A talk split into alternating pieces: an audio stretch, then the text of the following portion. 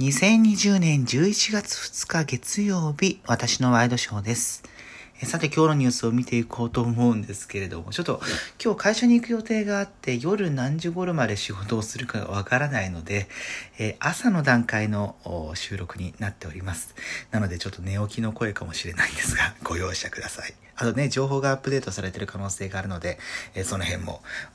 ご配慮いただければと思います。えー今朝の段階でですね、今年の秋の褒章の受賞者が決まったというふうに、えー報じられています。えー明日発令正式にされるということです。えー、四十褒章17人受賞する中では、えーうるせえやつらの作者の漫画家、高橋留美子さんや、えー俳優の中井貴一さんらが、えー受賞されると。あとですね、社会奉仕活動を対象とした緑樹報奨緑のやつですね。この中にはスーパーボランティアこと小花春夫さん81歳。えこの方30年以上にわたって、え緑化整備や、え地域清掃などの環境美化に努めたというところの受賞になると。ね、久々にお名前伺って、えーあお元気でよかったなというふうにも思いますけれどもね。ただ一時期ね本当になんかあるごとにうんこう取材されてておそらく人がいい方だからこそ何でもかんでも 取材を受けてしまっていたように見えてねちょっとかわいそうだななんていうふうに思ってた時もありましたけれども。えーなんかね、あのー東京から大分ですよね、あの方、まで歩いて帰るみたいな、えことをやった時に、もう毎日毎日各報道陣がね、追いかけて、で、それによって沿道に、えーまあ、ファンといいますか、地元の方々が訪れて、えーサインくださいとか、握手してくださいとか、もうそれで全然、えー歩けなかったみたいなね、こともありましたけれども、まあ、一時期のブームが去って、えーだからこそ、まあ、やりたいことが今やれてる状態なのかもしれないななんていうふうに思いますね。うんえさて続いてのニュースです、え今朝ですねまあ個人的に衝撃が走ったんですけれども、えスポニチアネックススポーツニッポンの記事で、えー大晦日紅白白組司会に大泉洋高いトーク力評価ラスト嵐はステージに集中というふうに、え書いています。えまあ、リード文を読みますと、え大晦日の第71回紅白歌合戦で NHK が白組司会に俳優大泉洋を起用する方針で最終調整に入ったことが1日分かったと、え書かれております。まあこの白羽の矢が立った理由としては、えー NHK の看板である歌番組「ソングスで、えー責任者という肩書きで出演しているところなどが、ま、評価されたというふうになっていて、えーま、嵐のメンバーがねここ数年もう10年近くですか？嵐単体とかメンバー個人とかで、えー白組司会をローテーションしているわけなんですが、えーま、そこは、え今年は行わず、え最後舞台に集中するというようなことが書いてあったりしますね。うん。私あのーなかなか言う機会がないんですけども「水曜どうでしょう」が好きでして。でねあのどんだけミーハーなんだっていう風な扱いになってからはなるべく 言わないようにしているんですけれどもあの関東地方で「どうでしょう」が流れるようになったのが、えーちょうど2001年あたりでしょうか、うんちょうど北海道での「水曜どうでしょうが」えーレギュラー放送が終了する直前くらいだったと思うんですよね。えー当時、えー地方局向けに関しては、えー HTB 北海道テレビが「どうでしょうリターンズ」というう形で、えーパッケージングし直してですね時差で、えーまあ、何年か前の旅の様子を、えー番組販売していてで最初見たのはおそらく TVK テレビ神奈川だったと思うんですがサイコロ2だったか3だったかを見たのが、えーちょ当時、え中学生だった2001年の頃で、えーでまあそれに前後してえ本編が、まあ終了して、DVD が出るわけなんですけれどもそれもローソンのロッピーでね、えー、注文して買ったりとか。だからそう考えるともう20年近く19年くらい、えー、どうでしょう好きなんですけれども、まあね、なかなか最近こう人気が出れば出るほどでこれだけ一般的になったからこそ、うん、なかなか ね言いづらいみたいな。ないですか？あのー、あんだけ売れちゃったらねみたいな のって。えー、まあ何年前？2003年くらいですかね？2003年2004年？2003年だよな。に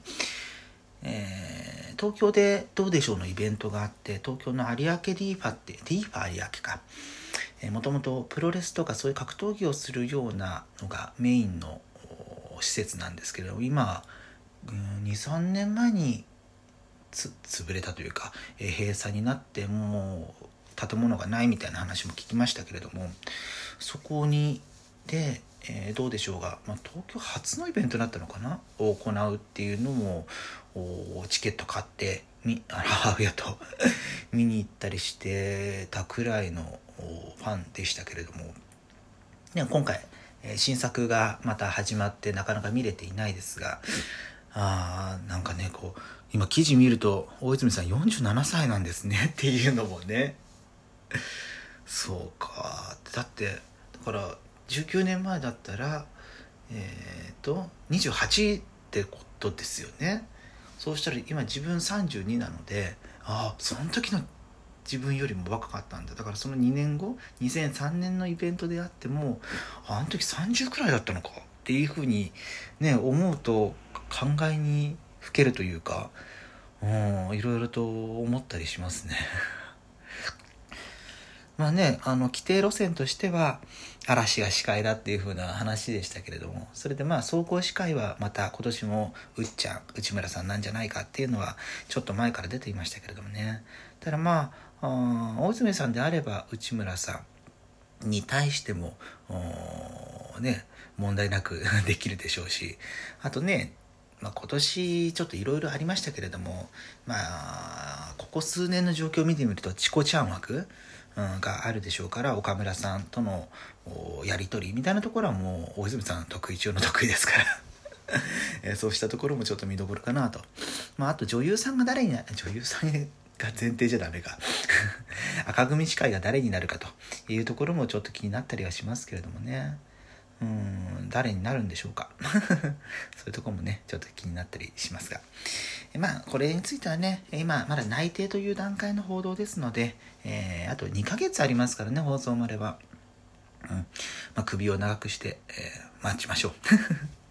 え、さて、紅白の話題がちょっと長引いてしまいましたね。えー、そう、今日のメインはこれです。はい。大阪都構想。はい。えー、最終的に、まあ、僅差で、まあ、今回も否決というふうになりました。まあ、開票が8時から行われたわけなんですけれども、あ、開票は9時からか。え投票が締め切られたのが8時だったわけなんですが、まあ、その8時の段階でですね、各社、え、特に在阪の大阪の局が出しているデータは、まあ、軒並み拮抗で、え、若干反対が多いところが多かったですね。賛成がちょっと伸びているっていうところも出口調査の結果としては、1社ほどありましたけれども、他の会社は基本的に反対が、えー、少し多いというような形だったんですけれども、まあ、蓋を開けてみて、えー、11時前ですか、朝日と NHK がほぼ同着で、出して、で、そこで、えー、まあ、数分後には、もう勝敗が決したような感じの情勢になってきましたね。で、まあ、終了後の会見で維新松松井代表、まあ、松井市長ですねは、えーまあ、今期限りでの政界引退を発表しまして、えー、知事の方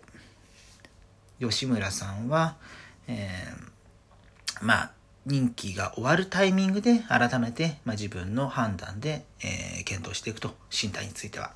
ただ、えー、自分自身はもう党構想は行わないというふうに明言しました。まあ、これによっていろんなことを分かってくるんですけれども、結果が見ていて、えー、まあ、出てくるのは確定された票数が、まあ、真実という意味はあるんですけれども、え、各社の情勢調査とか見てみると今回あの維新と一緒に公明党が、えー、都構想推進側に回って、まあ、あの公明の主張をほぼ維新がほぼというか、まあ、丸飲みしたような感じだったこともあってなんですけれども、まあ、公明支持層の半数がですね都構想賛成反対割れているというところ、まあ、これが、まあ、公明党の中でも一枚岩でいかなかったということを示しているんじゃないかというふうな見方はできますね。うんまあ、あの維新にとっては公明党を味方につけることで大きな円訓が生まれてで、まあ、特にこれがここ最近のコロナ禍の風、え追い風を受けてですね吉村人気をつなげていくような形だったようですけれども、まあ、維新の支持層の中でもですね、まあ、1割2割が、えー、都構想に、まあ、否定的な見方を示しているみたいなデータもありましたので、うん、なかなかねその吉村さんの人気とあまあ、吉村松井人気と都構想推進というところは一致しなかったという形になるでしょうね。まあ、ここから先ですけれども、まあ、松井さん世界引退、えー、24年までが人気かな？なんですけれども、えー、23年か。まあ、そこで引退されるということで、まあ、政界を引退されるということなので、えー、地域政党である大阪維新と国政政党である日本維新、まあ、ここの代表も今務めているんですが、それが誰になるのか、えー、吉村さんになるのか、それともまた別の人になるのか、つうところの人繰りによっては維新の、まあ、精神的な支柱がどうなるかっていうのも気になりますね。ということで、2020年11月2日でした。